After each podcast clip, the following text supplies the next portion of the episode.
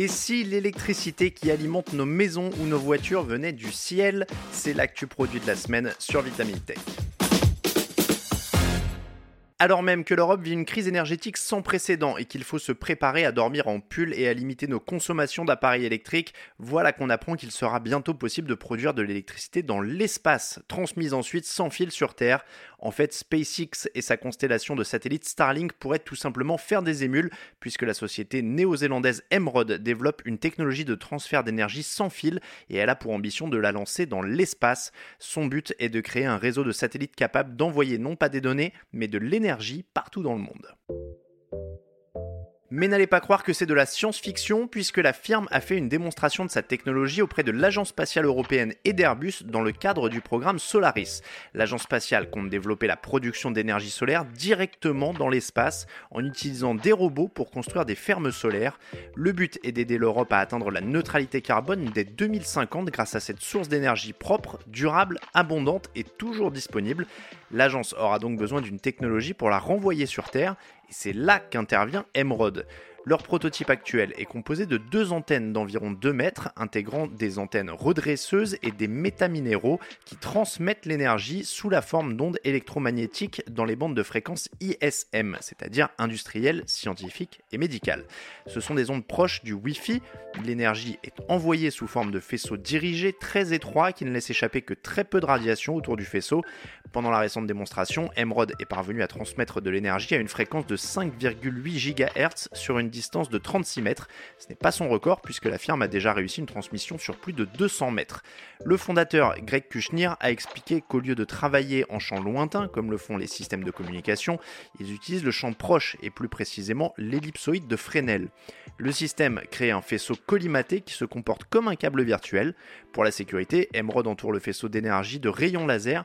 Si un objet comme un oiseau ou un avion traverse le laser, la transmission est coupée avant qu'il puisse toucher le faisceau. On est sauvé. Pendant la démonstration pour l'Agence spatiale européenne, les transmetteurs ont atteint une efficacité de 95%, mais le constructeur sait déjà comment faire grimper ce chiffre à 99%.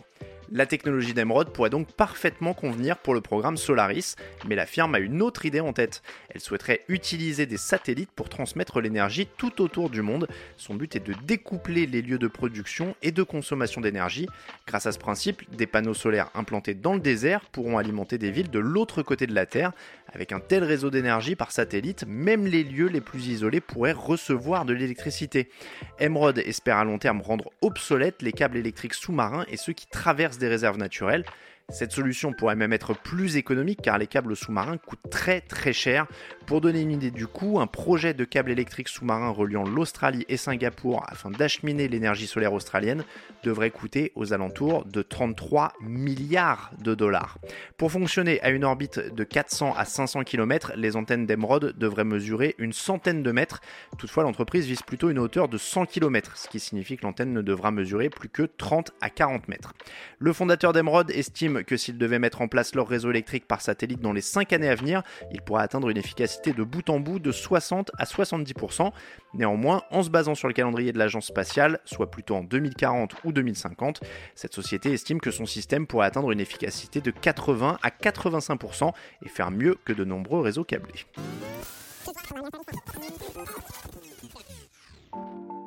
Toujours aussi incroyable, le constructeur travaille également sur un revêtement électrique qui transformerait le fuselage d'un avion en antenne.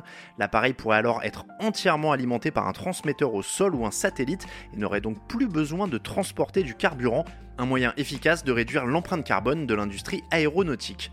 Emerald est actuellement en discussion avec plusieurs entreprises aérospatiales et espère mettre son premier prototype en orbite d'ici 3 ans afin d'effectuer des tests. En attendant, la firme compte déjà commercialiser sa technologie sous forme de liaison terrestre. Ces antennes pourront facilement connecter deux sites quand il est difficile de poser un câble, à condition d'avoir une ligne de vue directe sans obstacle. Les premiers systèmes devraient être installés en 2024. C'est tout pour cet épisode de Vitamine Tech. Si ce podcast vous plaît, n'hésitez pas à nous retrouver sur vos applications d'écoute préférées pour vous abonner et ne manquer aucun épisode à venir. N'hésitez pas à laisser des commentaires et même des remarques puisque toute critique est constructive. Pour être sûr de continuer à nous suivre tout au long de l'année, pensez à vous abonner à Vitamine Tech et à nos autres podcasts. Pour le reste, je vous souhaite à toutes et à tous une excellente soirée ou une très bonne journée et je vous dis à la semaine prochaine dans Vitamine Tech.